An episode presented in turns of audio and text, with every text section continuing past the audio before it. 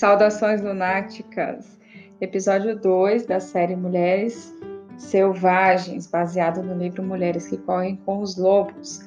É, esses episódios da série Mulheres Selvagens é, são sequenciais, então hoje é, daremos continuidade na leitura da parte 2 da introdução do livro, cuja referência está no primeiro episódio, lá na descrição do primeiro episódio. Me chamo Talânia Lopes, sou do podcast Luando e vamos dar o play aqui na leitura.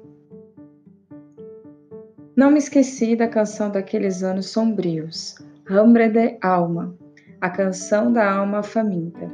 Mas também não me esqueci do alegre canto hondo, o canto profundo, cuja letra volta à nossa mente quando nos dedicamos à regeneração do espírito. Como uma trilha que atravessa a floresta e vai cada vez mais diminuindo, mais até quando parece se reduzir a nada, a teoria psicológica tradicional esgota-se rápido demais para a mulher criativa, talentosa, profunda. A psicologia tradicional é muitas vezes lacônica ou totalmente omissa quanto a questões mais profundas, importantes para as mulheres, o aspecto arquétipo, o intuitivo, o sexual e o cíclico, as idades das mulheres, o jeito de ser mulher, a sabedoria da mulher, seu fogo criador. Foi isso que direcionou meu trabalho sobre o arquétipo da mulher selvagem durante quase duas décadas. As questões da alma feminina não podem ser tratadas tentando-se esculpi-la de uma forma mais adequada a uma cultura inconsciente. Nem é possível dobrá-la até que tenha um formato intelectual mais aceitável para aqueles que alegam ser os únicos detentores do consciente. Não. Foi isso que já provocou a transformação de milhões de mulheres que começaram como forças poderosas e naturais, em párias nas suas próprias culturas. Na verdade, a meta deve ser a recuperação e o resgate da bela forma psíquica natural da mulher. Os contos de fadas, os mitos e as histórias proporcionam uma compreensão que aguça nosso olhar para que possamos escolher o caminho deixado pela natureza selvagem. As instruções encontradas nas histórias nos confirmam que o caminho não terminou, mas que ele ainda conduz às mulheres mais longe. Mais longe desculpe, e ainda mais longe, na direção do seu próprio conhecimento. As trilhas que todas estamos seguindo são aquelas do arquétipo da mulher selvagem, o self intuitivo, instintivo, inato. Chamo-a de mulher selvagem, porque essas exatas palavras, mulher e selvagem, criam o llamar, o tocar à la puerta, a batida dos contos de fadas, à porta da psique profunda das mulheres. Lamar ou tocar a la puerta significa literalmente tocar o instrumento do nome para abrir uma porta. Significa usar palavras para obter a abertura de uma passagem. Não importa a cultura pela qual a mulher seja influenciada, ela compreende as, mulher, as palavras mulher e selvagem intuitivamente. Quando as mulheres ouvem essas palavras, uma lembrança muito antiga é acionada, voltando a ter vida. Trata-se da lembrança do nosso parentesco absoluto, inegável e irrevogável com o feminino selvagem. Uma, um relacionamento que pode ter se tornado espectral pela negligência, que pode ter sido soterrado pelo excesso de, de domesticação, proscrito pela cultura que nos cerca ou simplesmente não ser mais compreendido. Podemos ter-nos esquecidos, esquecido do seu nome. Podemos não entender quando ela chama o nosso, mas na nossa medula nós a conhecemos e sentimos sua falta. Sabemos que ela nos pertence, bem como nós a ela. Foi dentro desse relacionamento essencial, fundamental e básico que nascemos e na nossa essência é dele que derivamos. O arquétipo da mulher selvagem envolve o ser alfa matrilinear. Há ocasiões em que vivenciamos sua presença, mesmo que transitoriamente, e ficamos loucas de vontade de continuar. Para algumas mulheres, essa revitalizante prova da natureza, entre aspas, ocorre durante a gravidez, durante a amamentação, durante o milagre das mudanças que surgem à medida que se educa um filho, durante os, os cuidados que dispensamos a um relacionamento amoroso, os mesmos que dispensaríamos, a um jardim muito querido. Por meio da visão, também temos uma percepção dela, através de cenas de rara beleza. Costumo sentir sua presença quando vejo o que no interior chamamos de pôr do sol divino. Senti que ela se mexeu dentro de mim quando vi os pescadores saindo do lago ao escurecer com as lanternas acesas e também quando vi os dedinhos dos pés do meu filho recém-nascido, todos enfileirados como grãos de milho doce na espiga. Nós havemos sempre que havemos, o que ocorre por toda parte. Ela também chega a nós através dos sons, da música que faz vibrar o externo e que anima o coração. Ela chega com o tambor, o assobio, o chamado e o grito. Ela vem com a palavra escrita e falada. Às vezes, uma palavra, uma frase, um poema ou uma história soa tão bem, soa tão perfeito que talvez que nos lembremos por pelo menos por um instante da substância da qual fomos feitas e do lugar que o nosso que é nosso verdadeiro lar. Pausa na leitura. Quero fazer uma observação aqui. É, como já foi mencionado no episódio de apresentação, não sou uma profissional dos podcasts, né? Então ocorrerão falhas, é, problemas na dicção, barulhos em volta, cachorros, que aqui em casa eu tenho os meus lobos, né? E também na pronúncia, às vezes, de algumas palavras em outros idiomas. E a ideia é que a gente só se divirta, não tenhamos críticas ou autocríticas em razão deste momento especial. Estou na página 20 do livro Mulheres que Correm com Lobos e sugiro que, caso você não tenha o exemplar, que adquira, que busque em sebo, se não puder comprar um, novo, e que façam a leitura para terem as suas próprias percepções e interpretações. Então, seguiremos aí a leitura. Essas efêmeras provas da natureza vêm durante a mística da inspiração. Ah, ela está aqui. Ai, ela já se foi. O anseio por ela surge quando nos encontramos por acaso com alguém que manteve esse relacionamento selvagem. Ele brota quando percebemos que dedicamos pouquíssimo tempo à fogueira mística ou ao desejo de sonhar. Um tempo ínfimo à nossa própria vida criativa, ao trabalho da nossa vida ou aos nossos verdadeiros amores. Contudo, são esses vislumbre, vislumbres fugazes, originados tanto da beleza quanto da perda, que nos deixam tão desoladas, tão agitadas, tão ansiosas, que acabamos por seguir nessa, na nossa natureza selvagem. É então que saltamos floresta dentro, em meio ao deserto ou à neve, e corremos muito, com nossos olhos varrendo o solo, nossos ouvidos em fina sintonia procurando em cima e embaixo, em busca de uma pista, um resquício, um sinal de que ela ainda está viva, de que não perdemos nossa oportunidade. E quando farejamos seu rastro, é natural que corramos muito para alcançá-la, que nos livremos da mesa do trabalho, dos relacionamentos, que esvaziemos nossa mente. Viremos uma nova página. Insistamos numa ruptura, desobedeçamos as regras. Paremos o mundo porque não vamos mais prosseguir sem ela.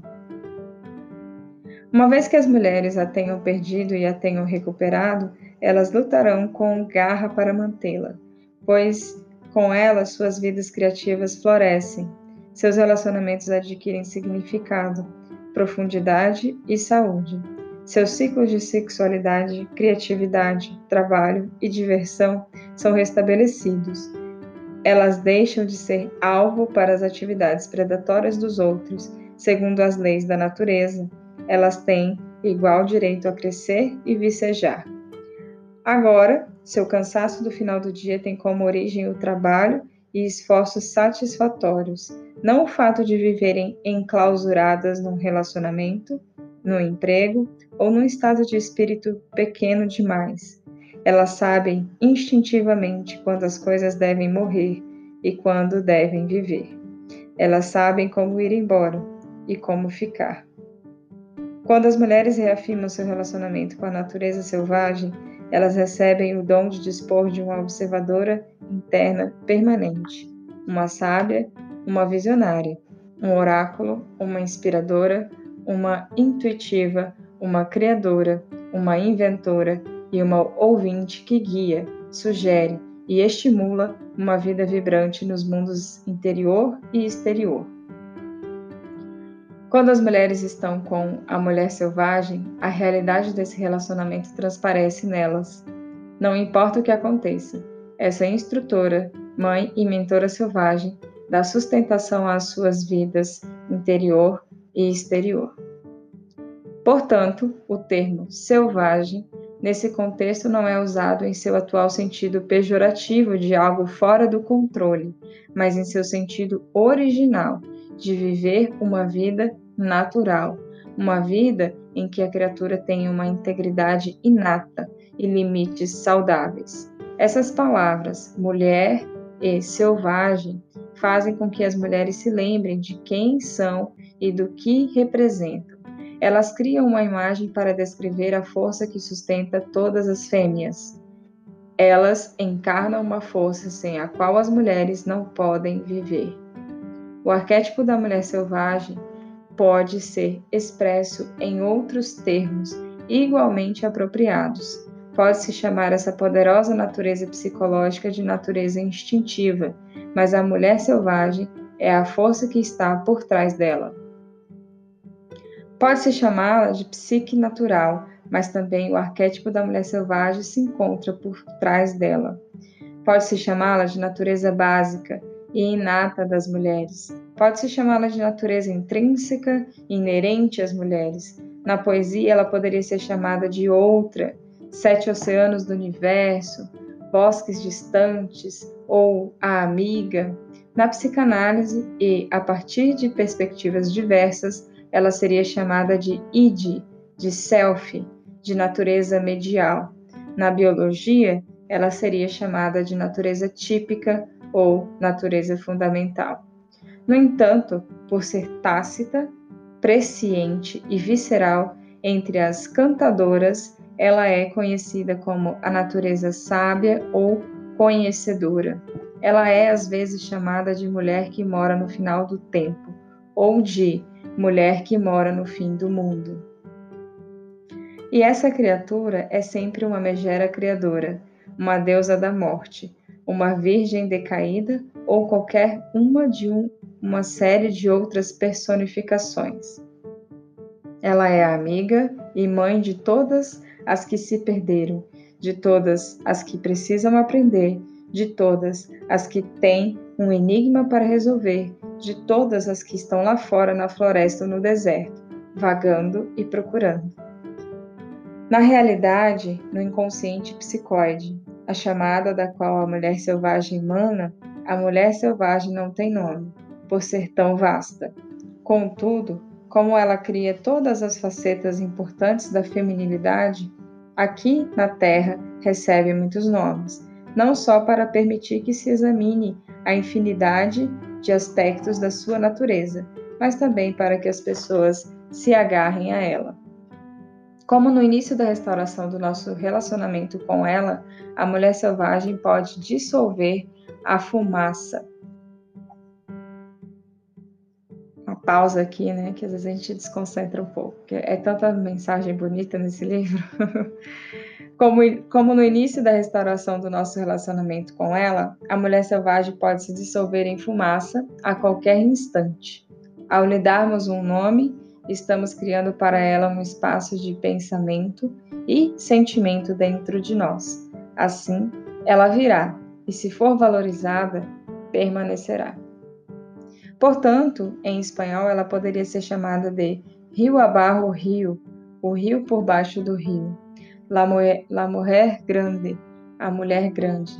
Luz del abis, luz do abismo. No México, ela é a la loba, a loba. E la roceira, a mulher dos ossos. Em húngaro, ela é chamada de o Edoben, aquela dos bosques, e Hatsumaki, o carcajo. No idioma navajo, ela é, não sei pronunciar, gente, Navajo It's Asda, a mulher aranha, que tece o destino dos humanos e dos animais, das plantas e das rochas. Na Guatemala, entre muitos outros nomes, ela é Humana del Niebla, o ser da, o ser da névoa, a mulher que vive desde sempre. Em japonês, ela é a Amateru, Amaterasu Omikami, a força espiritual, que gera toda a luz, toda a consciência. No Tibete, ela é chamada de Dakini, a força da dança que produz a clara evidência dentro das mulheres. A lista continua, e ela continua. A compreensão dessa natureza da mulher selvagem não é uma religião, mas uma prática. Trata-se de uma psicologia em seu sentido mais verdadeiro. Psique e psique, alma, ologe ou logos, um conhecimento da alma. Sem ela, as mulheres não têm ouvidos para ouvir o discurso de sua alma ou para registrar a melodia dos seus próprios ritmos interiores. Sem ela, a visão íntima das mulheres é impedida pela sombra de uma mão, e grande parte dos seus dias é passada num tédio paralisante, ou então os, em pensamentos ilusórios. Sem ela, as mulheres perdem a segurança do apoio de sua alma. Sem ela, elas se esquecem do motivo pelo qual estão aqui. Agarram-se às coisas quando seria melhor afastar, afastarem-se delas. Sem ela, elas exigem demais, de menos ou nada. Sem ela, elas se calam quando de fato estão ardendo. A mulher selvagem é seu instrumento regulador, seu coração, da mesma forma que o coração humano regula o corpo físico. Quando perdemos contato com a psique instintiva, vivemos num estado de destruição parcial, e as imagens e poderes que são naturais à mulher não têm condições de pleno desenvolvimento. Quando são cortados os vínculos de uma mulher com sua fonte de origem, ela fica esterilizada e seus instintos e ciclos naturais são perdidos, em virtude de uma subordinação à cultura, ou intelecto, ou ao ego, dela própria ou de outros. A mulher selvagem é saúde para todas as mulheres. Sem ela, a psicologia feminina não faz sentido. Essa mulher não domesticada é o protótipo de mulher, não importa a cultura, a época, a política, ela é sempre a mesma. Seus ciclos mudam, suas representações simbólicas mudam, mas na sua essência, ela não muda. Ela é o que é, e é um ser inteiro. Ela abre canais através das mulheres. Se elas estiverem reprimidas, ela luta para erguê-las. Se elas forem livres, ela é livre. Felizmente, por mais que seja humilhada, ela sempre volta à posição natural. Por mais que seja proibida, silenciada, podada, enfraquecida, torturada, rotulada de perigosa, louca e de outros depreciativos, ela volta à superfície nas mulheres, de tal forma que, mesmo que a mulher mais tranquila, mais contida, guarda um canto secreto para a mulher selvagem. Mesmo a mulher mais reprimida tem uma vida secreta, com os pensamentos e sentimentos ocultos que são exuberantes e selvagens, ou seja, naturais. Mesmo a mulher presa com a máxima segurança reserva um lugar para o seu self selvagem, pois ela intuitivamente sabe que um dia haverá uma saída, uma abertura, uma oportunidade, e ela poderá escapar. Creio que todos os homens e mulheres nascem com talentos. No entanto, a verdade é que houve pouca descrição dos hábitos e das vidas psicológicas das mulheres talentosas, criativas, brilhantes. Muito foi escrito, porém, a respeito das fraquezas e defeitos dos seres, defeitos dos seres humanos em geral e das mulheres em particular. No caso do arquétipo da mulher selvagem, para vislumbrá-la, captá-la e utilizar o que ela oferece, precisamos nos interessar mais pelos pensamentos, sentimentos e esforços que fortalecem as mulheres e computar corretamente os fatores íntimos e culturais que as debilitam. Em geral, quando compreendemos a natureza selvagem como um ser autônomo que anima e dá forma à vida mais profunda de uma mulher, podemos conhecer, podemos, desculpe, começar a nos desenvolver de um modo jamais considerado possível. Uma psicologia que ignore esse ser espiritual inato, central à psicologia feminina, trai as mulheres, suas filhas, netas e todas as suas descendentes futuras. Portanto, para que se aplique um bom medicamento às partes feridas da psique selvagem, para que se corrija o relacionamento com a mulher selvagem, será necessário classificar corretamente os distúrbios da psique.